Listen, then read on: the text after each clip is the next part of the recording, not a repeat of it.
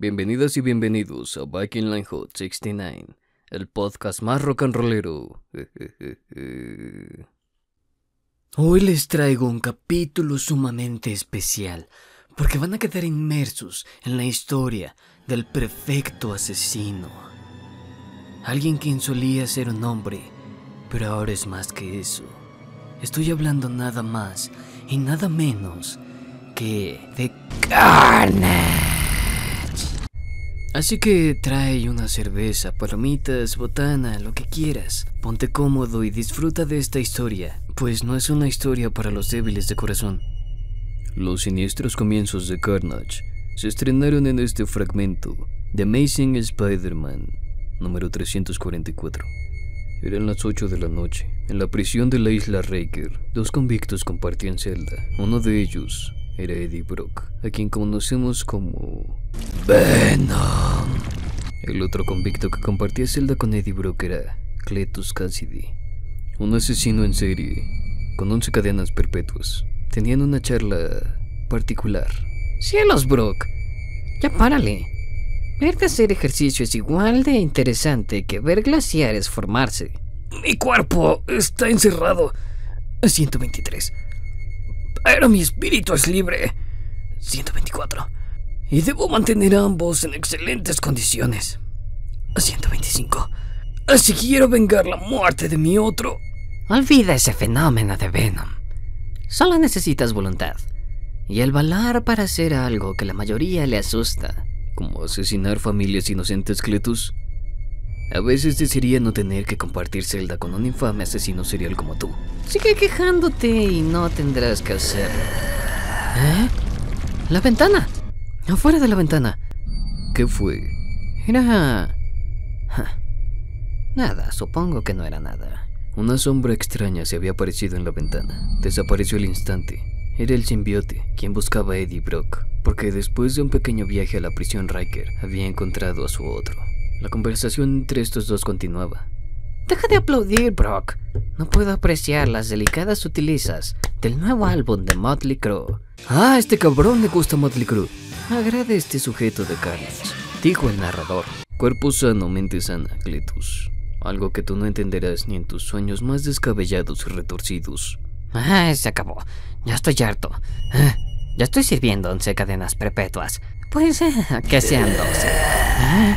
Algo interrumpía su charla. Era el simbiote, quien decía: La noche está viva. Eddie Brook y el simbiote volvían a ser uno solo. Volvían a ser Venom. Cletus Cassidy, atónito de lo que había ocurrido, viendo cómo se escapaba Eddie Brock. Ah, Venom. No podía creerlo. Al escaparse, Venom hizo un agujero gigante en la prisión, dejando atrás a su primogénito, el hijo de Venom que rápidamente se uniría a Cletus Cassidy, quien se convertiría en la peor pesadilla de Nueva York. Días después, en la prisión Riker, en la celda de Cletus Cassidy, húmeda y fría, se encontraba hablando solo. Sí, sí, tienes razón. Será lo primero que haremos. Y después...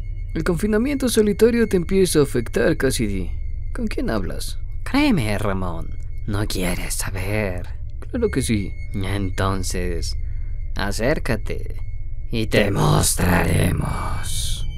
¡Ah! Ese grito parecía de Ramón. Mira, frente a la celda de Cassidy. ¡Santo cielo!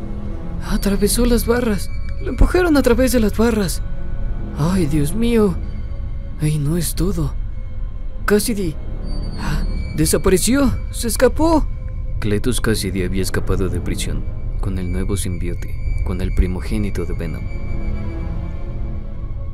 Un hombre común y corriente iba llegando a su apartamento, quejándose del turno nocturno. ¡Diablos! El turno nocturno me matará. Honey Stein. ¿Quién quiere saber? Respuesta incorrecta.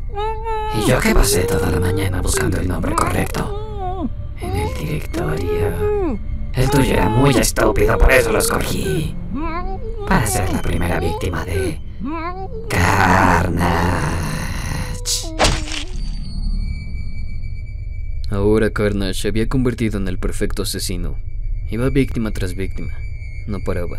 Era la perfecta máquina de matar. Y ahora se encontraba en el agrolaboratorio de la Universidad del Empire State. ¿Quieres saber por qué vas a morir? ¿Morir? pero...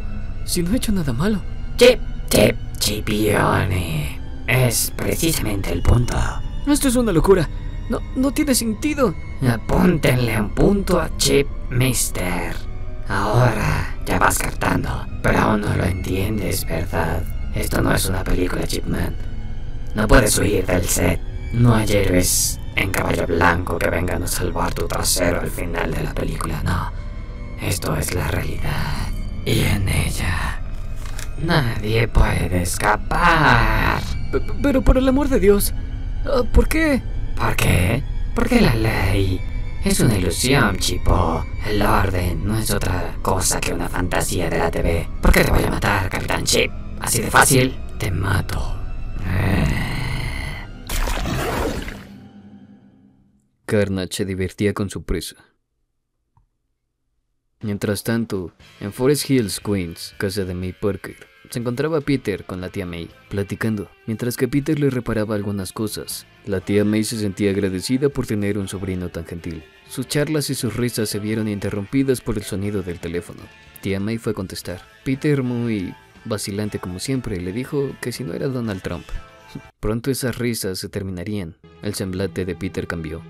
Recibiría una noticia que lo dejaría pálido. Con prisas, dejó la casa de la tía May, poniéndose el traje de Spider-Man afuera de su casa, pensando, se va a enterar por la TV, pero ¿cómo le puedo decir que uno de mis amigos, alguien a quien veo casi todos los días, ah, fue masacrado como un cerdo en matadero? Y más triste, Chip no es el primero. Hay una docena de asesinatos increíblemente brutales en Nueva York. En la última semana han habido columnas arrancadas, cabezas giradas 360 grados, extremidades intercambiadas. En cada uno de los lugares hay un mensaje escrito en sangre firmado por alguien llamado Carnage. La policía cree que es un culto. No saben si es un gran lunático. Ah, los pocos sobrevivientes mencionan que es una especie de monstruo. Y sus descripciones junto con el tipo de crímenes me hacen pensar que la causa es mucho peor que un culto un maldito loco. Podría ser alguien que conozco. Spider-Man se columpiaba para llegar a la escena del crimen, pensando en estos asesinatos. Finalmente llegó a la escena del crimen. Se ocultó en los ductos de ventilación, donde escuchó cómo interrogaban los policías a la única testigo que pudo ver la masacre de su amigo. Al escuchar las descripciones que daban sobre el asesino, Peter quedó perplejo. ¿Piel viviente? ¿Se fue columpiándose? Oh, Dios mío, esto no puede ser. ¿Acaso será él. Esta historia continuará.